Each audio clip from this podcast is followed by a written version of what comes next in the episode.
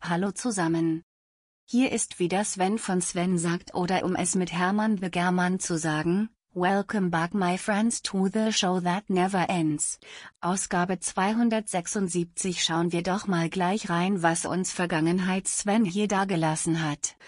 Markus Weidner berichtete bei Teltarif im Januar darüber wie ein neues Gesetz Behördengänge online verbessern soll und für mehr Digitalisierung in diesem Umfeld sorgen soll. Wahnsinn, wir sind 20 Jahre zu spät dran, der Rest der Ö, nein der ganzen Welt lacht eh schon über uns und nun kommen sie mit einem Online-Zugangsgesetz 2.0 um die Kurve.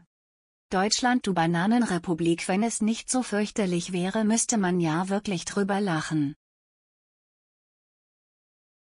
Ihr wisst ja alles Themen die wir hier in diesem kleinen Podcast besprechen findet ihr natürlich in den Shownotes. Nele Hussmann zeigt in der Wirtschaftswoche auf, warum dem Glasfaserboom in Deutschland möglicherweise ein Crash droht. Der Artikel stand noch sehr unter dem ersten Pleitegehen eines Telekommunikationsproviders, der ein FTTH-Netz ausbauen wollte. Doch kommen wir nun zu etwas völlig anderem. Bei BTC Echo berichtete Giacomo Mayhofer über die von Cornelia Bursch aufgestellte These, dass Kryptohandel krank machen könnte. Im Grunde genommen ist es nichts anderes als bei den Termingeschäften oder im Börsenhandel auch, die Dosis macht das Gift. Im Januar, als der folgende Artikel in von Michael Humper für Chip geschrieben wurde begann so langsam der Hype um die AI-Themen wie ChatGPT in diesem Artikel ging es darum was denn ChatGPT ab dem Einführen derer Zahlschranke an Geld für die verbesserte Nutzung bezahlen müssen.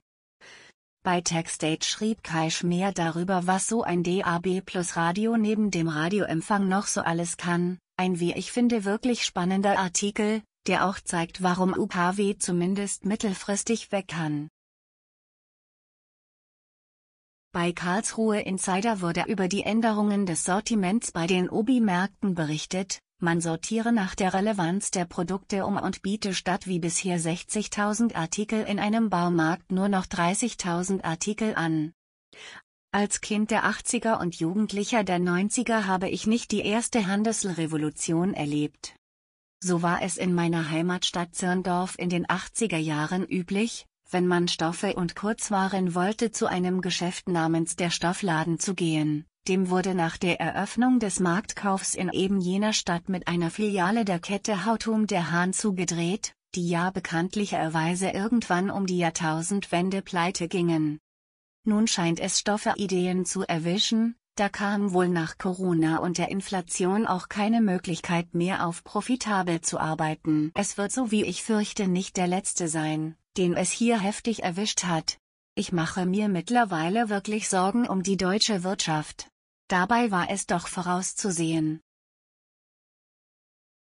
Für Heise Online berichtete Frank Schröer darüber, dass Conbease in den Niederlanden ein Umgemacht in Höhe von 3,3 Millionen Strafe droht. Ich denke, das werden wir doch mal auf dem Radar behalten und mal schauen, was dabei noch so rauskommt. Wir sind natürlich noch nicht am Ende unseres kleinen Podcastes hier. Wir kommen noch zu einem ganz festen Bestandteil wir kommen nun zu Ute Mündlein. Doch zuerst noch der Hinweis das Barcamp Würzburg steht an. Am 17. Juni 2023 findet das sechste Barcamp statt, ich würde mich freuen euch dort zu treffen. Doch nun zu Ute. Heute möchte ich eure Aufmerksamkeit auf einen Beitrag von ihr lenken mit dem Titel Kleine Dinge, große Wirkung, Versäumnisse in Vertrieb und Marketing. Es geht um Dinge, die aus verschiedenen Gründen auf später verschoben werden. Low-Prio-Aktivitäten, die sich aufsummieren und große Wirkung haben. Diese Debts gibt es nicht nur in der Softwareentwicklung oder im Bereich User Experience. Das ist auch ein großes Thema im Vertrieb und Marketing. Es würde mich freuen, wenn euch dieser Beitrag weiterbringt und vielleicht den ein oder anderen Gedanken, was man wie besser machen kann bzw. wie man etwas besser organisiert bekommt, verschafft. Damit haben wir es für diese Ausgabe. Ich bedanke mich fürs Zuhören, wünsche euch eine schöne Restwoche, ein schönes Restwochenende je nachdem wann ihr mir zuhört. Dann bleibt mir noch zu sagen. Was immer Sie machen, machen Sie es gut.